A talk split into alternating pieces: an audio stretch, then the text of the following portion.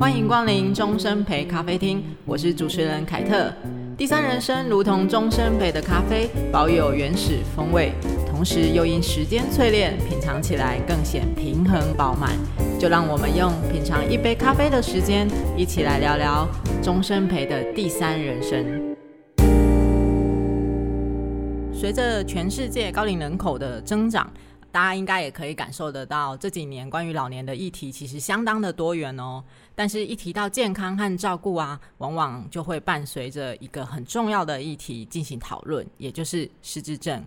大家应该可能都清楚，失智症它其实啊不是一个正常的老化现象，只是刚好伴随高龄化的这样子一个状态出现。失智症比起以往，的确在现在这个时代呢，会更容易被看见。但是或许它成为一个有跨领域携手合作的挑战，可能也是非常的有机会哦。那其实呢，也因为失智症这个议题开始被大家所看见，所以国际失智症协会啊，他们在一九九四年的时候就发起了一个国际失智症日。不知道大家知不知道这个国际失智症日是在什么时候呢？其实就是在每年的九月二十一号。他们就是希望能够透过各式各样关于失智症的宣导活动，然后让大家能够及早的认识这样子的一个疾病。其实也是另一方面，也是希望说能够破除啊这个整个社会对于失智症的迷思还有污名化。那其实，在台湾呢，目前也有非常多的呃失智伙伴。那其实一方面，每一个失智伙伴的背后都代表了一个又一个的家庭。那每一个跟失智共生的家庭呢，其实都属于他们的故事。然而，是否面对失智，我们就只能满怀绝望、心存沮丧呢？今天我们邀请到的来宾是。Jenny，Jenny 将在这个重要的月份和我们一起聊聊她的失智共生旅程。欢迎收听今天的关于失智共生。我想说的是，我们欢迎 Jenny。凯特，还有各位听众朋友，大家好，我是 Jenny。记得我的名字很简单，真心爱你，Jenny。好，谢谢 Jenny，非常的好记，好记哦，就是真心爱你，Jenny，很会取耶。这个名字是怎么取的？对啊，因为我常常听朋友在跟我说，他们常常会问他们的另外一半说：“你是不是真的爱我？”真的啊，真心爱你，真心爱你，太棒了。好，那真心真这样我都会念错，真心爱你的 Jenny，好，或或者是念真爱你也可以，真爱你也可以。好，但其实 Jenny 的本名是曾丽娟，是是是其实也很搭。呃。曾丽娟呢？如果我在二十年前介绍我自己的名字的话，我都会说真的是既美丽又娟秀。可是现在我都已经半百了，再这样介绍的话，我觉得有点恶心。好，其实大家听得到 Jenny 的声音非常非常的开朗，其实就如同她的本人一样，一直以来都是散发着呃非常明朗，然后像和煦的太阳一样。可是啊，其实 Jenny 呃，其实有过非常深刻，乃至于到现在呃，关于失智症的照顾经验，甚至是失智症的呃患者本身就是他很重要的公公婆婆。那是不是可以请 Jenny 跟我们先分享一下，呃，当初公公婆婆在罹患的失智症之后，为什么原因让你决定说你要自己亲自来照顾他们？好。呃，我的婆婆她可能就是开启我会走上这个长照乐龄人生的一个最大的关键。我的婆婆呢，她是在十一年前，她因为参加这个进香团，哦，然后在旅游的过程中呢，就突然跌倒了。好，那跌倒送医急救以后呢，她开完刀，发现同时也有小中风跟失智的状况。那我那时候还在上班，我跟一般人一样，那时候就是马上请了一个外佣，已经定居在台湾的外佣来照顾我的婆婆。好，那可是因为我的婆婆她不仅是中风小失呃失智，那还伴随着大小便失禁，那所以这一位外佣来照顾了一天以后，她就跑了。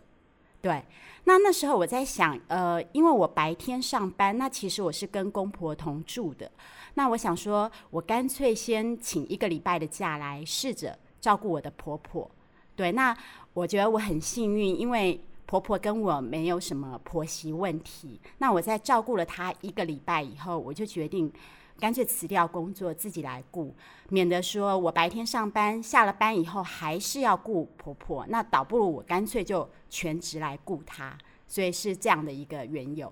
所以那时候，呃，婆婆刚罹患了失智症的时候，你那时候对于失智症知道它是什么吗？其实完全没有概念呢，不只是对失智症没有概念，其实对中风啊相关的照护啊，通通都没有概念。那那个时候呢，因为婆婆中风的状况比较严重，因为她是必须坐轮椅的，所以我就是一三五西医，就是职能治疗，还有呃物理治疗，然后二四呢就是中医，就是针灸。对，所以我一三五西医报到，二四中医报到，然后又。并随着他大小便失禁，所以我一个礼拜可以看好多科，中医啊、神经内科啊，还有这个失智科，对，就是很多的科都在看。那这样子一开始的时候，因为可能对于失智症还不是这么清楚，那一开始你看到这样子的状态的时候，其实心里面会很紧张吗？或者是怎么样子去想？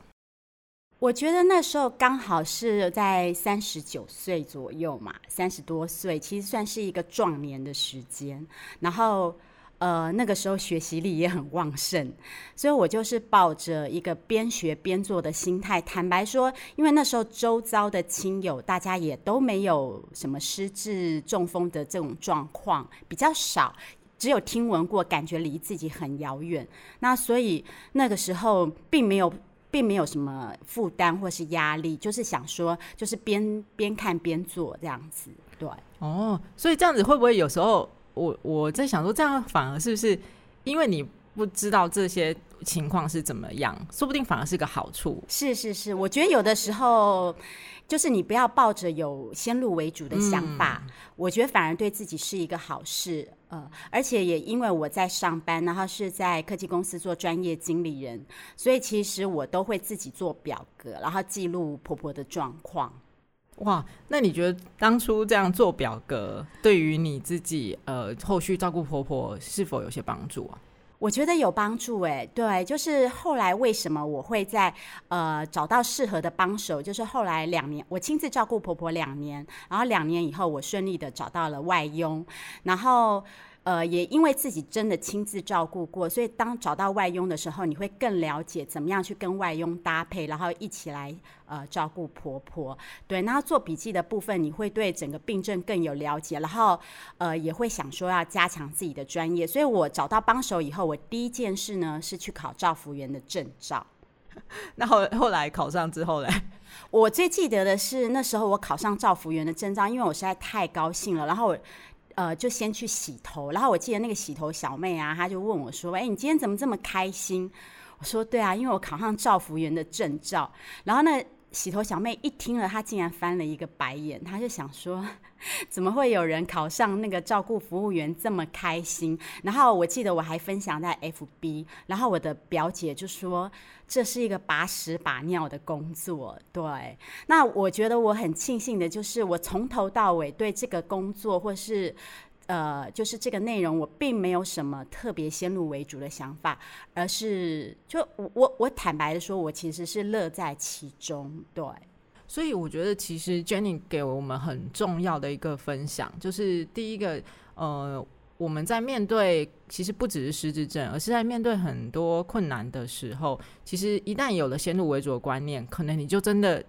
事实上，可能不见得有出现那么多困难，但你自己都会把它想得很难。嗯。那第二个是，我觉得 Jenny 也分享到说，哎，你用很科学化的方式来做表格记录，是是是，然后反而会帮助你作为一个照顾者，会更清楚的知道说，那可能接下来可以朝什么样子的方向，而不是漫无目的的，然后可能这边。求助一下，那边求助一下，这样。嗯哼，嗯对，我举两个例子哦，就是我在照顾婆婆之中，呃，我印象最深刻的，因为我婆婆是中风失智嘛，所以他一刚开始吃饭的时候，他就是呃都会边就是吃一定刚开始是需要人家喂，然后都会流出来这样子，然后我的一些亲友看到啦，就会觉得说就拍垮。好，然后就会骂他。那我那时候只是觉得说，哎，他生病了，本来吃东西就是不是很方便，然后而且亲友都会觉得说，就不要带他出门，因为这样很麻烦。可是因为我跟我婆婆，我们两个在婆婆生病之前，她是很喜欢到处去走。就是到处去玩的人，那刚好我也会开车，那所以我还是很坚持，就是都要带她出去。那我最记得我还带她去吃小火锅，然后呢，吃到一半的时候，我婆婆 就要大便了。然后呢，我我那时候照顾婆婆的时候，都会背一个类似像妈妈包，但是会比较大包，因为那个大人的尿片是更大片。然后吃到一半，然后他就不小心啪，然后我就赶快带他去厕所。然后帮他清，我那时候都会带一块毛巾，因为我都觉得光是用卫生纸擦擦不干净，我都还要用水龙头洗，然后再擦。那有时候擦到我婆婆都说：“好了好了，不要再擦了啊，后啊后啊。”好，然后呃，但是擦完以后呢，去吃小火锅还是 OK，还是没有问题。这是我印象很深刻的，就是我其实觉得就是跟照顾小孩一样，对。然后第二件事情呢，就是我。带我的婆婆去回诊，然后营养师都会跟我说，还有跟我的婆婆说，不要再吃炸鸡跟薯条。对，然后我跟我婆婆沟通这件事的时候，她都会说：“我拢家老啊，好，因为她之所以会中风，就是一些饮食习惯的问题。那她也已经，她中风的时候是七十多岁嘛，那她现在八十三岁，那所以我后来还是有给她吃。”炸鸡跟薯条，但是就是尝一些，但是而不是完全不让他吃。那我觉得我婆婆从中风失智到现在啊，我觉得她最难的就是她一直保持心情上还不错，对，所以她没有恶化哦，已经十一年了，她还是跟当初的状况差不多。嗯，我觉得这真的是很难得的一个分享啊，因为特别是。Jenny 一开始讲到说，的确包含了我们今天想要谈的失智症，一直以来就有被，当你污名化某一个症状的时候，相对就像你说的，呃，他身旁的人也可能会担心，那我带他出去是不是会丢脸啊，或者是不方便？可是我觉得 Jenny 你的分享带给我们很重要一个概念，就是其实失智这件事情，就是我们还是希望他回到本来的生活。可是回到本来生活，不是失智者说我想回到本来生活就可以。而是周遭所有的人照顾他的人，甚至你刚刚讲到，可能其实说不定是无关紧要的亲戚，嗯、大家甚至整个社区，说不定小火锅店，大家都要能够知道说，没关系，这只是其中一种症状。那我们就是做好能够欢迎他们来的一个状态，嗯、而不是去排斥他们。说不定因为排斥的关系，我们都知道说。有些人就是因为这样，反而不愿意，或者甚至不敢再参与社会活动，也不敢走出门，反而恶化的更严重。嗯、那相对的，呃，我觉得 Jenny 就讲到，哎、欸，你婆婆这样十一年了，都还维持的很好，嗯、其实很不简单呢。对，所以我觉得后来包括阿丽来到我们家，然后我也很坚持，就是说她每天都要带我婆婆出去走。所以阿丽在我们家，她其实一天只要煮一餐就是晚餐。那早上的时候啊，因为阿丽也有很多外籍的朋友，所以她早上十点她就出门了，她就推着我婆婆出去，然后可能沿途跟她的外籍朋友。呃，打招呼还是怎么样？他们就是会先去公园，呃，那个我们家在那个四号公园附近，然后他就会推着我婆婆去四号公园走，然后接着中午可能就到某一个他的朋友家聊天，然后他到下午两点才会回来。那我觉得我婆婆一直都维持着每天都有出去，而且他会跟别的外籍所照顾的这个长者啊，就是 聊天吧。对对对呀，所以呃，我觉得让。长辈不要因为生病而就又失去了跟外界的一些互动跟沟通，我觉得这是很重要。嗯，对啊，因为其实有时候大家反而会想说，因为不让他出门，但是其实相对的，你反而在加速恶化这一个长辈的身心状态，你反而是让自己陷入照顾更困难的一个情况。所以我觉得，Jenny 是不是因为做经理人，我就觉得有很好的风险管理的概念？呃，其实应该是说哦，我觉得家人也要能够呃，就是认同这样的一个方式。那我要特别说的就是，因为我婆婆八十几公斤，那所以我那时候五十几公斤照顾她的时候，的确有一些吃力，所以这也是为什么我后来照顾他完以后，我觉得要去考证照很重要，因为包括移位啊这些，如果说我们不晓得正确的知识，可能会伤害到病人，也可能会伤害到我们自己。那我后来找到阿丽的时候，我非常庆幸，因为阿丽，呃，第一个她大概比我小个五岁，然后而且呢，她有一百多公斤。那但是也是因为她跟我婆婆一样，其实都是属于那种比较容易中风的族群，所以我觉得每天让他们出去走一走，其实对他们两个都很好。那我觉得看护者他照顾者他有机会出去接触外面的时候，他的心情也会比较开朗。嗯嗯，我觉得呃，Jenny 其实也分享到另外一个重点，就是有时候我们知道说，哎，很多照顾家庭其实现在都会有一些外籍朋友的协助，但是大家可能多半啊，很多人都还是会把他们当做，呃，可能就是比较不是很平等的方式在看待，但反而我觉得 Jenny 是也给大家一个很重要的分享，就是我们让这些外籍朋友能够。把他自己先照顾好，应该说让他有他想要生活可以过的时候，其实他才会反过头来，他也很乐意的去帮我们好好照顾我们心爱的人。所以我觉得这也是非常非常重要的。那呃，我接下来我就想再请问 Jenny，那你自己作为一个照顾者，你在这一段的照顾旅程上面，你是怎么帮自己舒压，或者是帮自己喘息呢？我那个时候周一到周五都是亲自照顾婆婆，可是六日的时候，我有跟我的先生沟通，就是我们一定要请那种六日专门来顾我婆婆，因为我六日要休息。我觉得这一点是我很坚持的。第一个是，呃，我作为媳妇照顾婆婆是完全没有拿钱的，好，那我也同时没有收入。那我觉得六日适当的给自己放个两天假，这很重要。所以我们那时候六日呢，就是请中化居家。对，他们专门在六日的时候来照顾我婆婆。对，嗯，而怎么那么巧，刚好也是我前东家。对，对，所以呃，需要外界的人。对，然后我觉得大概是呃，有第一年就是有请中华居家六日，那后来知道政府的长照的时候，后来一个礼拜还有运用到那个适龄的灵粮堂，就是政府的系统，他们一个礼拜会有两天到我们家中，然后呃带着婆婆复健。对对对，我觉得后来就是照顾一年以后，我才知道一些资源，然后也就是善用这些资源，让自己有更多休息的时间。所以我觉得作为一个照顾者啊，怎么样善用资源，怎么样让自己适时的休息，这点很重要。我因为有了那个六日中华居家，他们有派人来呃协助照顾婆婆，所以我就可以得到一个充分的休息。嗯。对，善用资源这件事情也真的是一个很重要，我我觉得它是一个很重要的照顾策略。嗯，因为当我们其实，在现代的呃生活当中，其实真的有很多你说民间的资源也好，或是政府的资源也好，可是就是因为我们没有想办法先去认识，甚至也觉得啊黑龙不好，或者是很多先入为主的想法，那反而你会错失了那一个我我觉得可能或许是呃让。照顾走向一个比较良好状态的黄金时期，甚至你也会错失了让自己能够好好喘息的那个时刻。不然的话，也不会。现在其实我们常常看到很多新闻，就是所谓的照顾悲剧，可能照顾者然后动手，或者是照顾者甚至呃两个人一起离开。所以我觉得这件事情在 Jenny 的分享里面，其实都非常非常的好。那。是当初是有人就跟你说啊，你要去多找一些资源吗？或者是说，在什么样的情况下，你就会想说啊，那自己真的要，说不定有哪些资源可以用？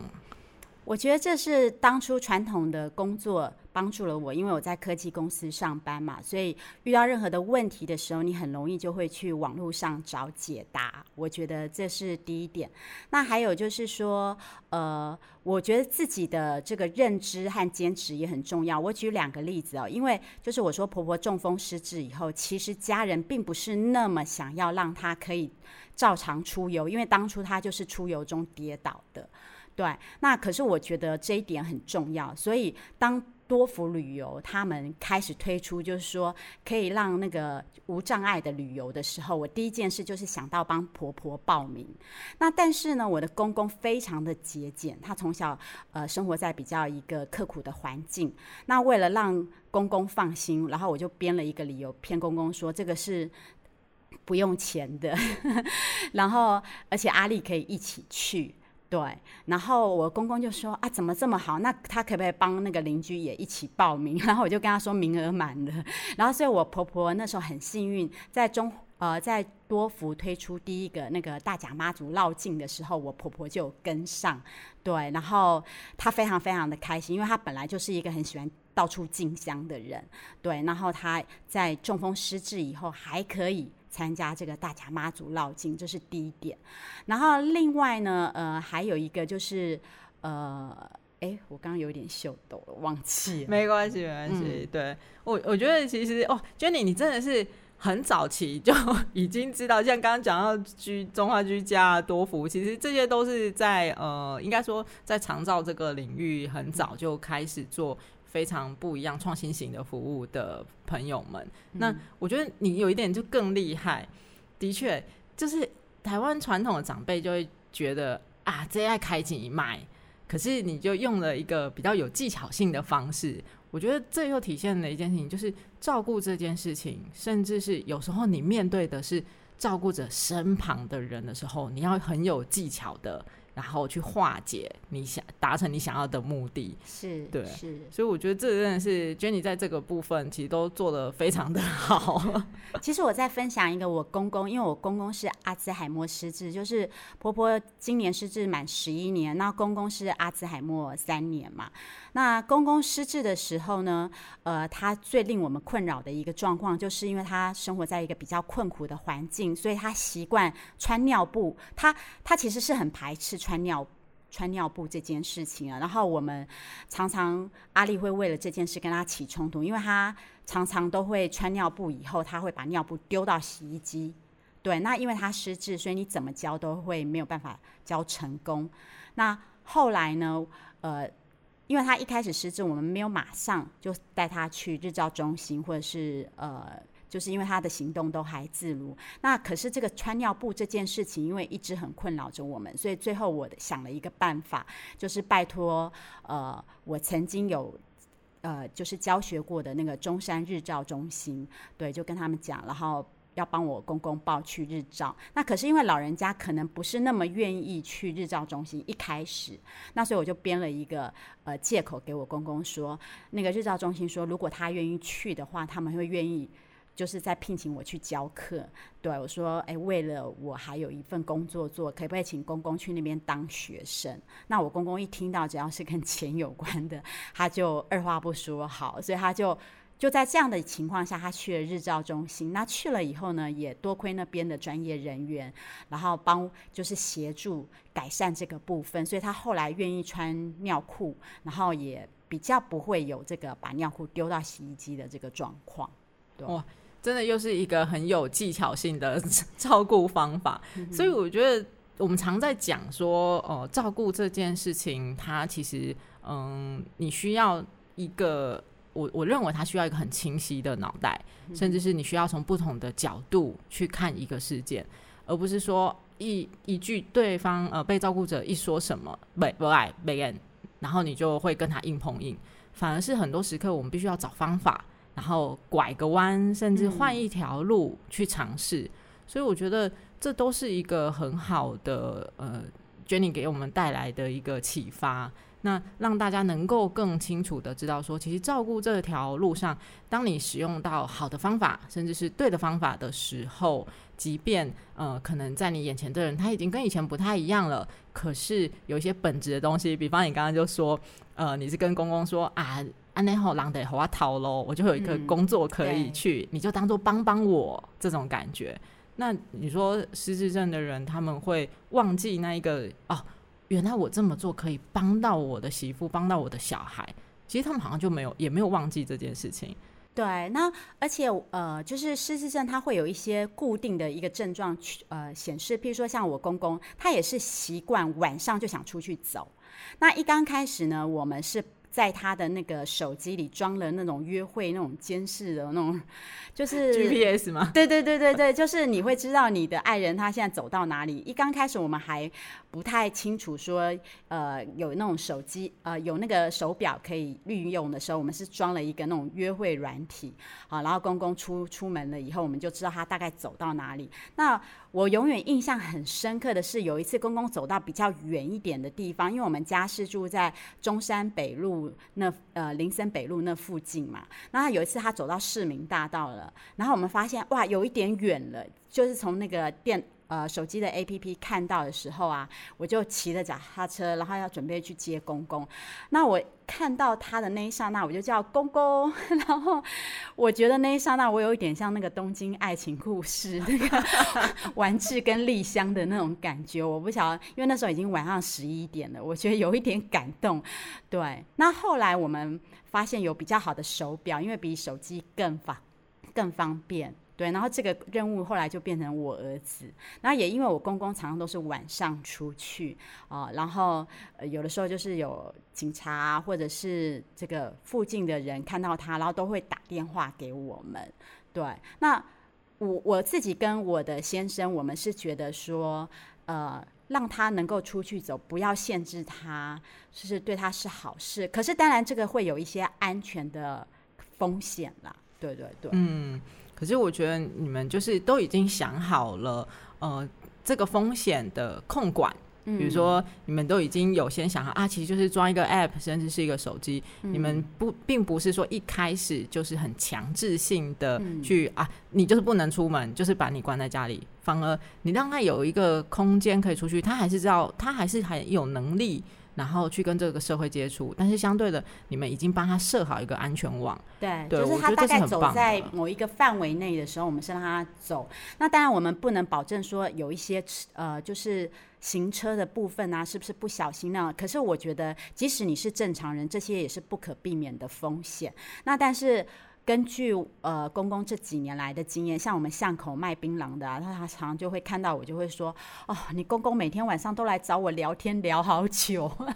还是很爱聊天这样。”对，然后没有，其实我公公在还没有失智之前，他是根本不跟。那个巷口的槟榔聊天的，因为他们两个支持不同的里长，有点敌对状况。然后后来他失智以后，他就完全忘记了。对，但是我们都觉得说没有关系啊，反正附近的周遭邻居每一个人都知道他失智其实是好事。嗯、有的时候打电话来的可能是理发店的老板，就说你公公现在走到我这边来了。对，哇，大家都会通报，这样蛮好的。对对，所以我觉得让所有的人知道他失智，其实。不是一件坏事，因为以往我们中国人就会觉得说有病不要告诉别人哦，这是家丑不可外扬。可是我们家，我我觉得比较好的是说，大家都觉得，嗯，其实让别人知道没有关系。嗯，我觉得今天真的是很感谢我们 Jenny 的分享。其实，呃，尤其失智症的这个议题，这些年来已经从讨论疾病，其实逐渐扩大到，那与其你想要去杜绝这个疾病的时候，是不是就像刚刚谈的，我们不如先把一个安全网当。我的邻居能够知道，哎，在我失智的时候，我的你刚刚讲到巷口的槟榔店啊，或是理发店老板，他们都能够知道说，哦，这个是老朋友，那他只是他现在失智了，那我就帮他的家人压几嘞压几嘞，就很像你刚刚一开始有提到说，有时候这件事情可能跟呃小孩的方式有一点像，我们以前在可能在农村长大或者怎么样，大家都会知道那是谁家的小孩。那为什么现在这个时代，我们可能不能知道说，我们为什么不能知道哦？其实那是谁家的长辈？我们每个人都有这一个能力，能够为这个家庭多做一点什么，然后打造一个失智共生的社区。所以今天真的是非常感谢 Jenny，其实带来了很重要关于照顾的技巧，甚至是我觉得是照顾的智慧是什么。那以及你谈到的呃整个社区怎么样子，或许我们自己作为家属的，我们就不该先把污名化或是标签贴在自己的家人身上，而是让大家都有机会认识这个疾病的时候，其实我们或许就可以用一个更正面的态度来看待它。那今天真的非常感谢 Jenny 来到我们的现场，跟我们进行这么棒的分享。再次感谢 Jenny，谢谢，谢谢，谢谢凯特给我这个机会，谢谢。